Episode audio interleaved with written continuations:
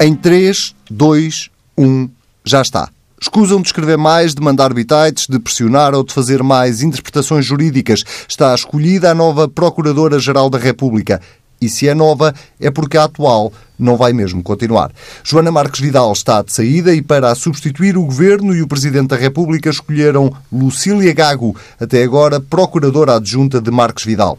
E este é um detalhe que não será de sumenos importância para os que defenderam a continuidade de Joana Marques Vidal, por tudo aquilo que trouxe de bom à Justiça, ficará porventura mais difícil criticar a nova Procuradora, tendo em conta que trabalharam juntas. Quanto à dupla Costa-Marcelo, voltou a provar mais uma vez que funciona bem tudo bem combinadinho, comunicação durante o jogo de futebol, Ministra da Justiça ao lado de Marcos Vidal na manhã seguinte, Primeiro-Ministro e Presidente da República na rua para se explicarem. E depois há o PSD. Fernando Negrão veio sugerir uma clarificação do mandato da PGR, nem que para isso seja preciso rever a Constituição. Está no ar o Bloco Central desta semana. Pedro Marcos Lopes, Pedro Adão e Silva, sejam muito bem-vindos. Vou começar pelo Pedro Adão e Silva e pela notícia uh, do dia, da semana, diria eu, uh, que tem a ver com uh, a decisão tão aguardada por parte do Governo e, sobretudo, por parte do Presidente da República, ehm, que se calhar é surpreendente para uns, mas não será assim tão surpreendente para outros. Joana Marques Vidal não foi mesmo reconduzida. Eh, eu vou fazer a pergunta que tu vais ignorar, que é fez bem ou fez mal o Presidente da República e o Governo em não reconduzir Joana Marques Vidal? Não, fizeram, fizeram... Estou habituado a que vocês ignorem. Não, não, fizeram...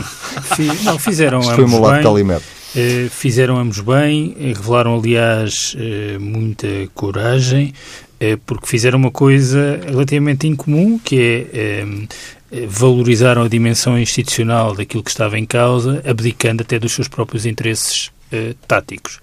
Em particular, o Presidente da República, porque foi muito condicionado.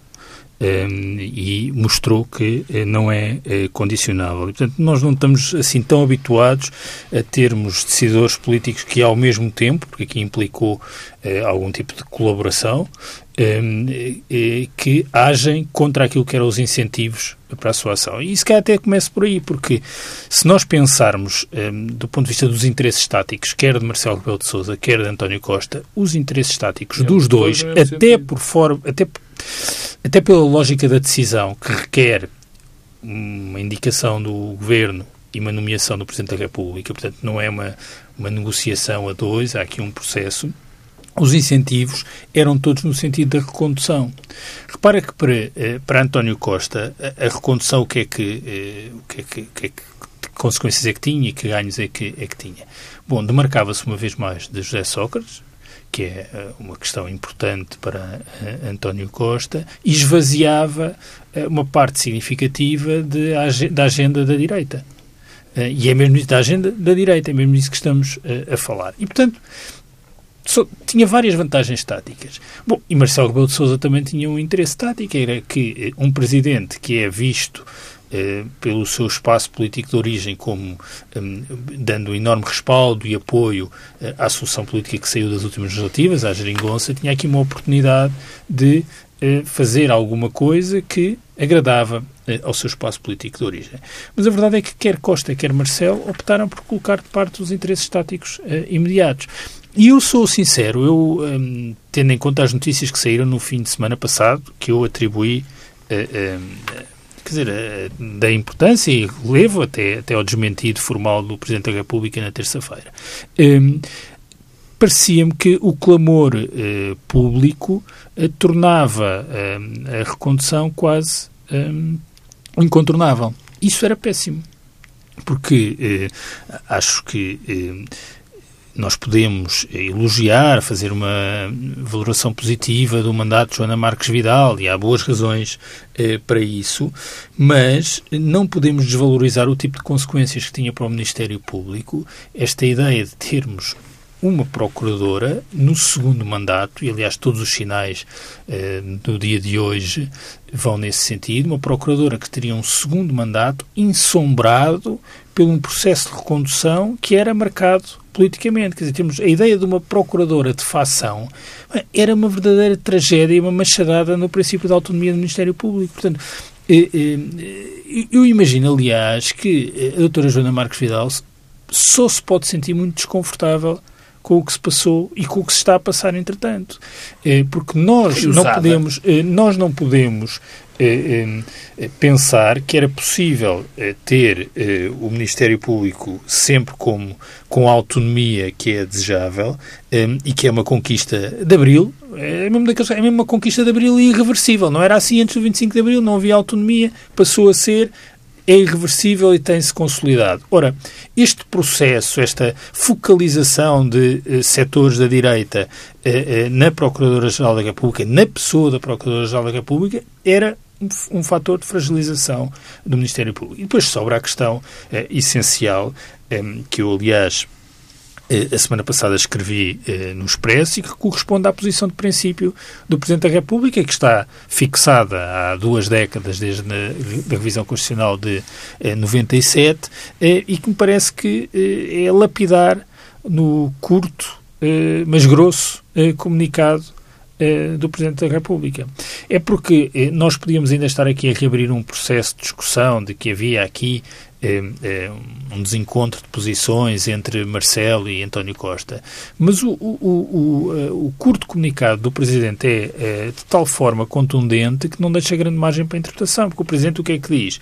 Há um bom princípio que é a não renovação dos mandatos, é algo que permite a vitalidade da democracia e mostra que é possível eh, novas pessoas com estilos diferentes concretizarem os mesmos objetivos e logo a seguir elogia a ação de Joana Marques Vidal. E, portanto, não estamos a falar eh, de um presidente que agiu porque o governo indicou um nome, não, estamos a falar de um presidente que defende um princípio que é um bom princípio e mesmo quando pressionado, e foi muito pressionado, eu acho que as notícias do fim de semana passado merecem alguma uh, reflexão, porque são um momento em que a comunicação social foi, no mínimo, instrumentalizada para condicionar um Presidente da República. Não há assim tantos casos, uh, nomeadamente uh, jornais de referência, não, não me recordo de muitos exemplos de que isto tenha acontecido, e o Presidente não se deixa condicionar em questões de princípio. Isso, aliás, diz-nos uma coisa, a meu ver, mais importante sobre a interpretação que Marcelo Rebelo de Sousa faz eh, do mandato de Presidente da. Deixa-me só pedir-te que especules um bocadinho eh, a propósito daquilo que estavas a dizer.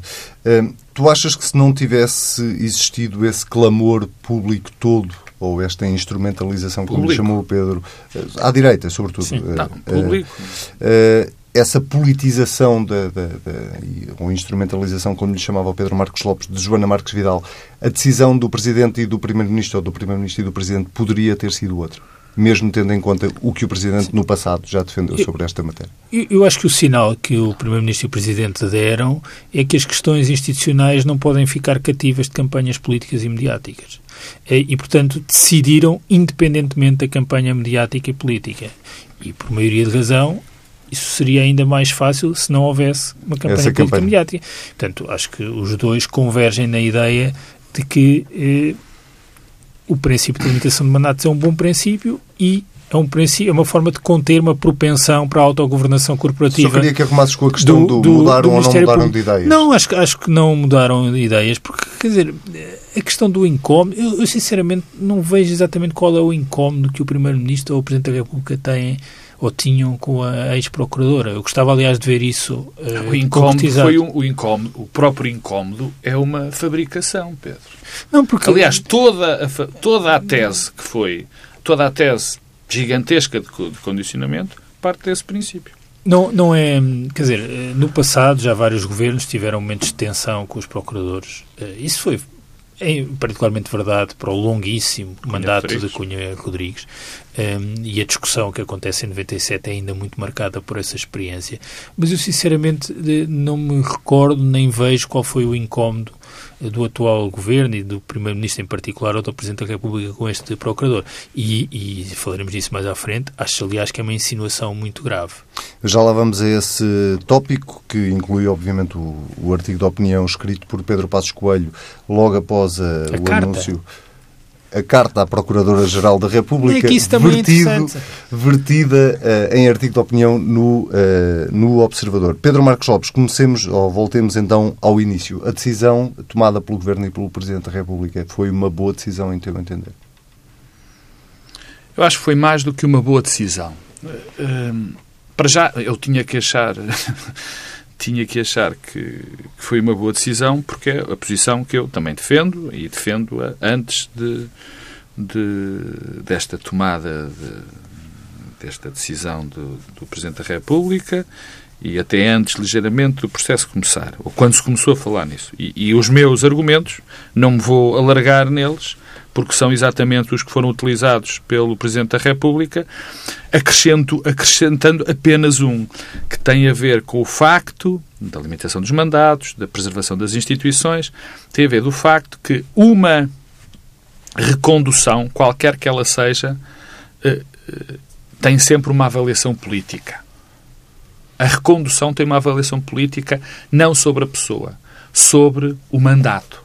E eu acho que isso é fundamental que nunca seja feito pela política, por um governo, por um primeiro-ministro ou por um presidente da República, porque isso sim condiciona esse segundo mandato, por definição. Eu entendo, mas uma não recondução não, não pode ter não, também uma leitura política? Não, porque a não recondução, a não recondução não é qual nenhuma avaliação sobre aquilo que foi feito atrás. Portanto, se não houver repetição de mandatos, tu nunca tens alguém a avaliar o mas comportamento isso é dessa. que a lei não, não. prevê a repetição não, de mandatos. Isso é assumindo que é um bom hábito da democracia não haver a recondução Tudo bem. Não, não estou a discordar disso. O que eu estou a dizer é foi mais ou menos unânime eh, entre constitucionalistas, juristas... Sim, que era permitido. Que a lei permitia a recondução. Sim, Daí a... a minha pergunta. A Sim. não recondução neste, neste caso, oh, não, não, não, leva a uma leitura. É, é, aliás, nem todos. percebo porque é que houve discussão sobre isso, porque a partir do momento que houve um debate na revisão constitucional de 97 sobre a matéria para introduzir a norma e ela não foi introduzida, é porque não havia nenhuma limitação à recondução. Não, não sabe, mas sabes porque é que nasceu esse debate? Porque a Ministra da Justiça disse aqui na TSF que a lei não previa a recondução. Bem sei, estou só ah, a dizer que pronto. é um pouco... Não, mas eu quando pronto, eu digo... Mas, mas eu quero responder... Não, não, não, não, não e, e, muito bem. Bom, mas, portanto, eu não vou sobre o mérito da decisão, eu só tenho que, que, que elogiar, porque concordo com ele, eram os meus argumentos.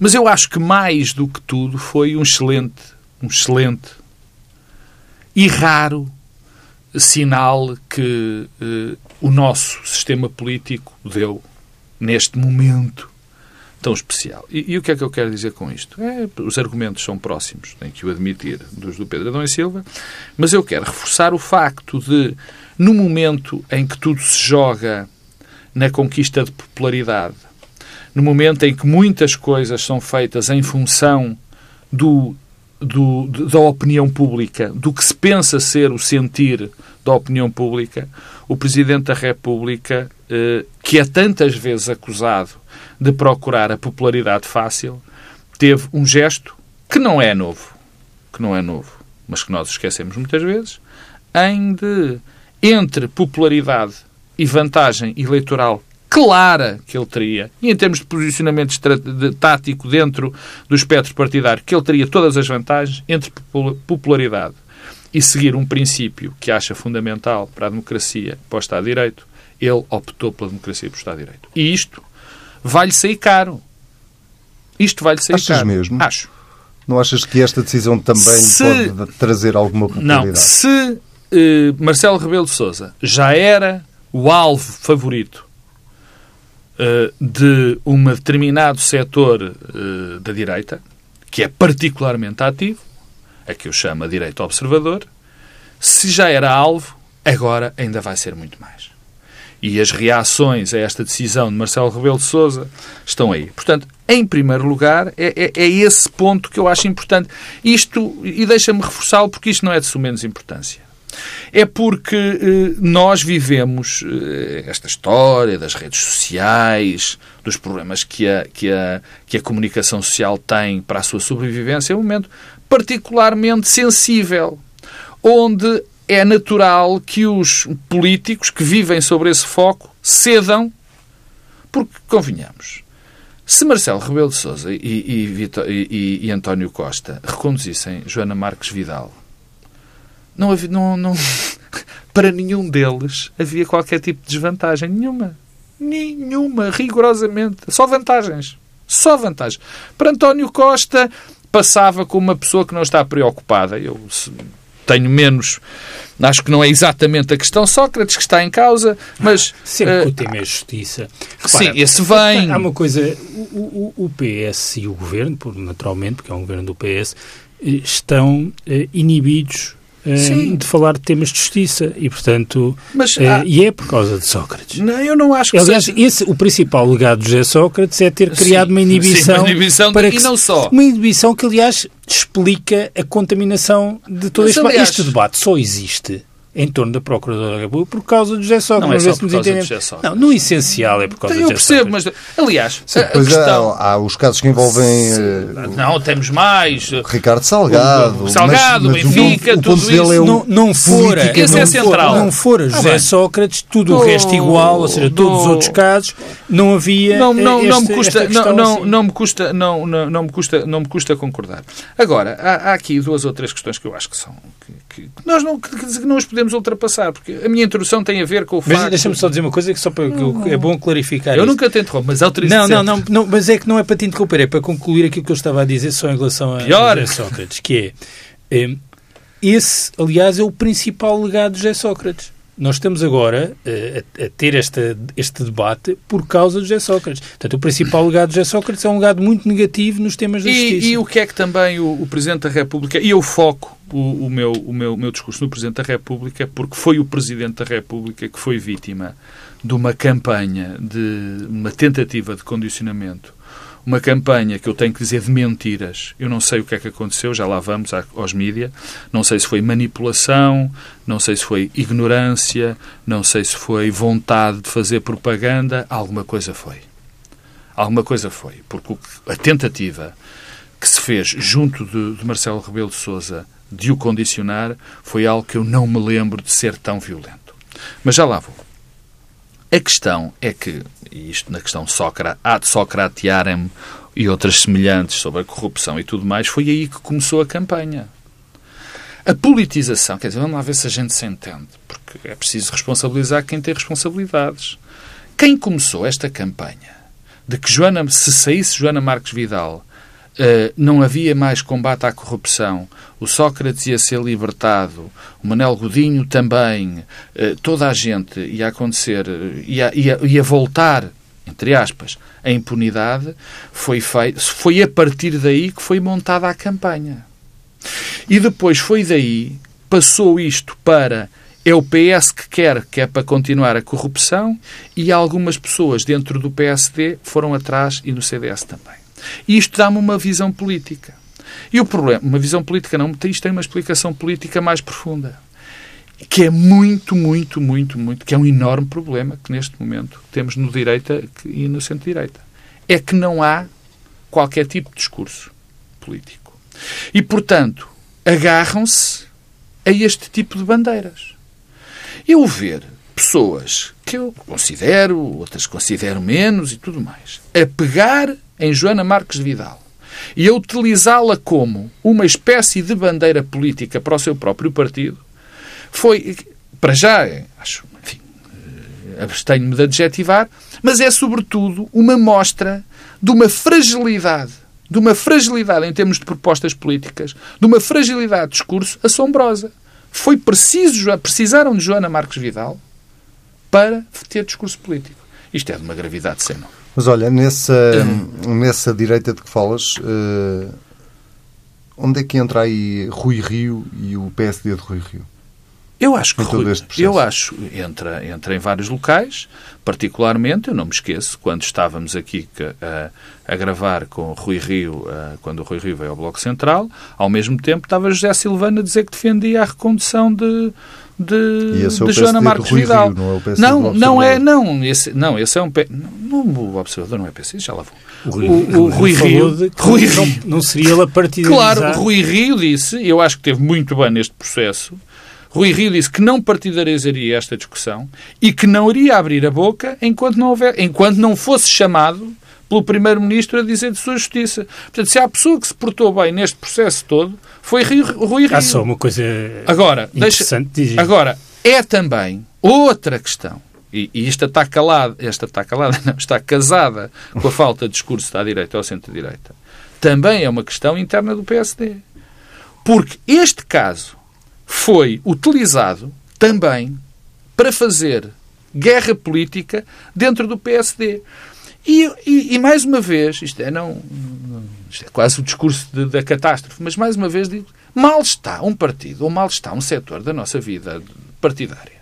Quando tem de ir buscar um tema, tem que partidarizar um tema que não pode ter a ver com isto. É um tema institucional, é um tema que isto não, devemos estar muito mais preocupados na preservação das instituições, da maneira delas funcionarem, de mostrar às pessoas que as instituições não dependem do, de uma pessoa para funcionar, porque senão não são instituições. Mas não, foi utilizada para guerra partidária, sem discurso, enfim, guerra política, em termos ideológicos, digamos assim, e depois para a guerra interna do PSD. Eu ainda estou basbaque com o que aconteceu, que já lá vamos, com aquela coisa que Pedro Passos Coelho com um ex-primeiro-ministro Bela deixa. Pedro Adão não, mas deixa, deixa antes voltar, disso, voltar a Marcelo. Mas então volta rápido porque não, rápido. não falamos mais nada. Não, porque eh, e tem a ver com com a presença sistemática uh, de Marcelo e mediática, porque eu acho que isto é um bom momento também para refletir sobre isso de uma, de uma outra forma. Marcelo é, é criticado por estar sempre presente todos os dias, falar todos os dias sobre todos os assuntos, porque isso banalizaria a, imagem um, e a presença e a voz do Presidente da República. Ora, o, o que é curioso, eu acho que isso é também motivo de, de alguma reflexão, é que eh, temos tido sinais exatamente contrários, ou seja, que a presença permanente do Presidente da República permite-lhe eh, ter eh, uma voz que é ouvida em momentos decisivos. Eh, e é ouvida como? Um, e é por isso que eu acho que a nota no site da presidência é relevante, porque é, tem uma capacidade de encegar os assuntos e fazer a síntese notável.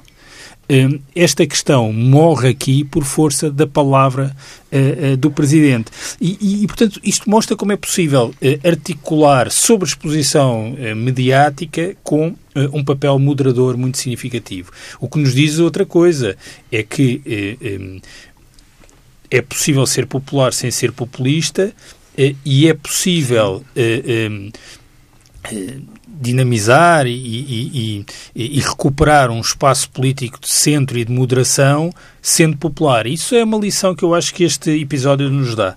Uh, querias passar para, Pedro para a Passos Coelho. Pois. Oh, Pedro, desculpa lá. E a carta... Deixa o... Ainda bem que disseste... Estás desculpado, mas deixa-me lá continuar. Não, mas antes do Passos Coelho, eu antes de irmos a Passos Coelho, se me permites, o Pedro... Eu, ah, eu, eu trabalho em comunicação social. Eu trabalho na comunicação social. É uma parte é. importante do meu trabalho. Giro. Eu também. tu também. E eu acho que nós não podemos passar, particularmente porque estamos no órgão de comunicação social, à volta do AZO, sobre o que se passou nesta semana no fim de semana uh, com uh, alguns órgãos de comunicação social. Mas eu, eu, ia juntar isso a, a, a, aos dois assuntos, mas se quiserem separar, separamos os dois assuntos. Não, é que acho que não se deve ter Vamos utilizado de... para Passos Coelho, mas, uh, mas tu é que bem. mandas. Não, não, não, és... não, então comecemos por aí, não há nenhum problema. Não, é porque eu acho isso importante, se quiseres... Sendo que o Pedro, já Pedro. falou, o Pedro não, já, já abordou isso, já abordou isso sobre acho, a instrumentalização, ou sobre a pressão que, foi feita sobre Eu acho, não, oh Pedro, dás-me licença, então, eu, mais, do que, mais do que isso, mais do que a instrumentalização, mais do que a manipulação, mais do que o condicionamento que se tentou fazer, eu acho que é uma boa altura, como outras, para os jornalistas uh, uh, fazerem uma reflexão sobre aquilo que andam a fazer. Porque o que aconteceu com o Observador e com o Expresso não diz. Isto depois toca-nos a todos. Toca-nos a todos. E não é só aos jornalistas, também aos comentadores. Não, não vale a pena fingirmos que não acontece. O que as pessoas acham é. O que, olham para o que aconteceu, para a notícia dos Observador que diz coisas tão extraordinárias como eh, a PGR cedeu aos apelos do, do, do, Presidente da República para ficar. Ou que o Expresso diz que o Expresso sabe. Ou, eh, ou seja, tudo que foi absolutamente desmentido, não só pelo Presidente da República, como, como Joana Marques Vidal. Joana Marques Vidal desmentiu completamente todas essas notícias.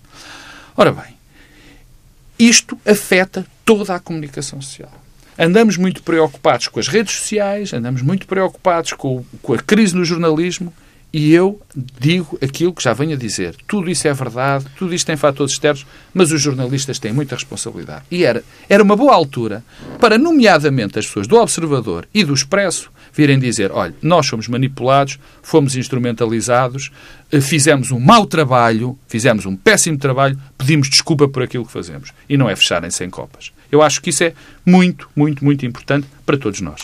Pedro Adão Silva, sobre isto queres uh, não, dizer quero, mais alguma coisa? Quero dizer, bom, eu não coloco o Expresso e o Observador no mesmo uh, nível. Eu vi a notícia no Observador, não lhe atribuo importância porque é um órgão de facção e, portanto, faz parte uh, da campanha. como, aliás, se vê também, sintomaticamente, foi aí que o ex-primeiro-ministro escolheu publicar uma carta. Bom, o Expresso é, é, é diferente, e não estou a dizer isto por ser colunista do Expresso, acho que é diferente. Eu atribuo credibilidade àquilo que o Expresso nos descreve, nos diz e noticia, e isso condiciona o debate político a seguir. Eu, aliás, devo dizer-te eh, que eh, na terça-feira, no programa que faço na RTP3, disse que achava que era inaceitável o silêncio perante aquela notícia, era uma coisa grave, porque estamos a tratar de matéria institucional. Não estamos a dizer que há uma discussão sobre quem é que vai ser o cabeça de lista ao Parlamento Europeu ou candidato de um partido à Câmara X ou Y. É uma questão bem mais séria e, portanto, não permite especulação deste tipo.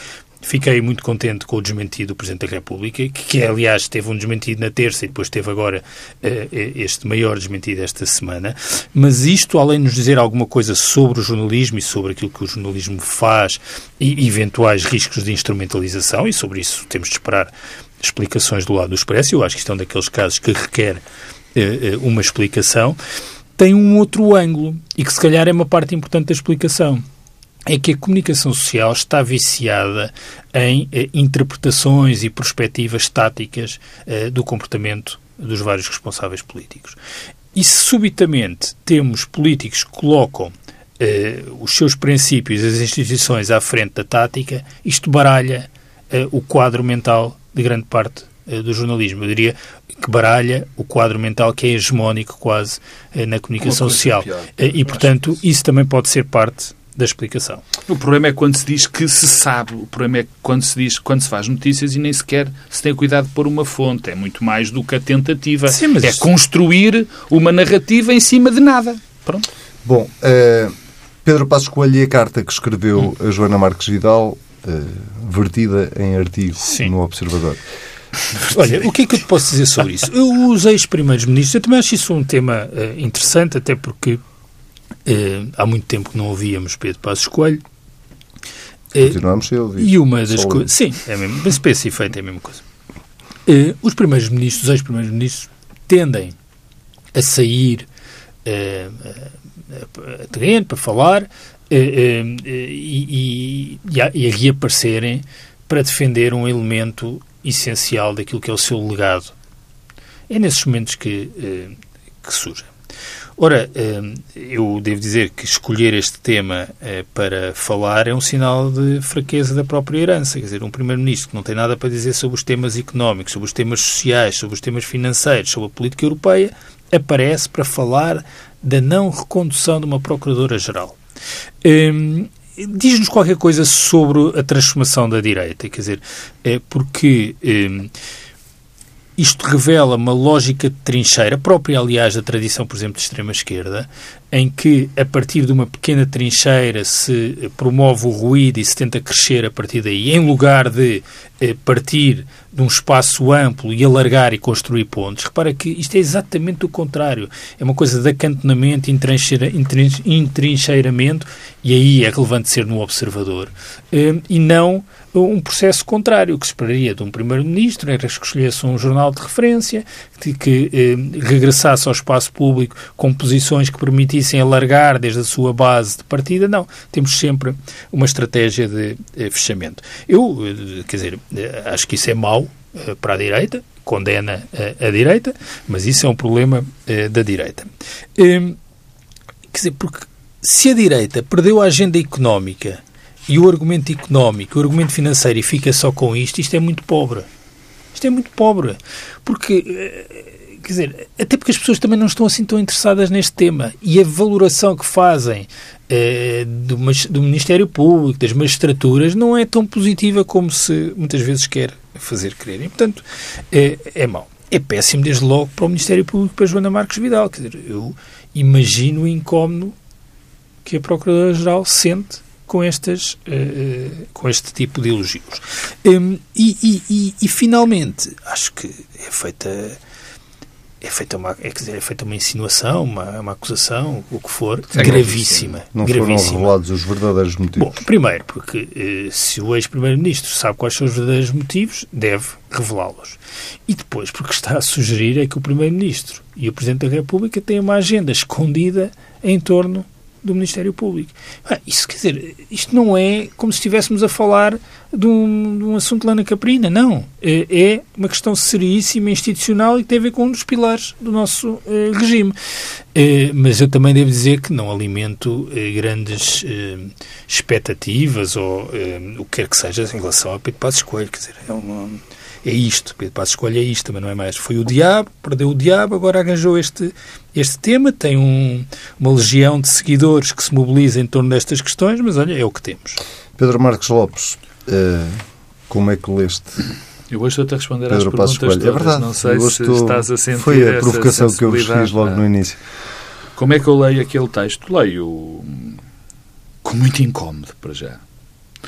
Muito incómodo. Eu Começo pelo acessório, muito incómodo, porque não é agradável ver um ex-primeiro-ministro a primeira vez que faz uma declaração pública ser uma declaração pública em que se arma em Otávio Machado. O Otávio Machado, não sei se os nossos ouvintes sabem, é conhecido, é um ex-treinador de futebol, é conhecido por estar constantemente a dizer vocês sabem daquilo que eu estou a falar. Vocês sabem do que eu estou a falar. Então, isto foi um artigo típico do Otávio Machado, que podia ter escrito este artigo, dizendo que sabe bem quais foram as intenções do Presidente da República, mas não as diz.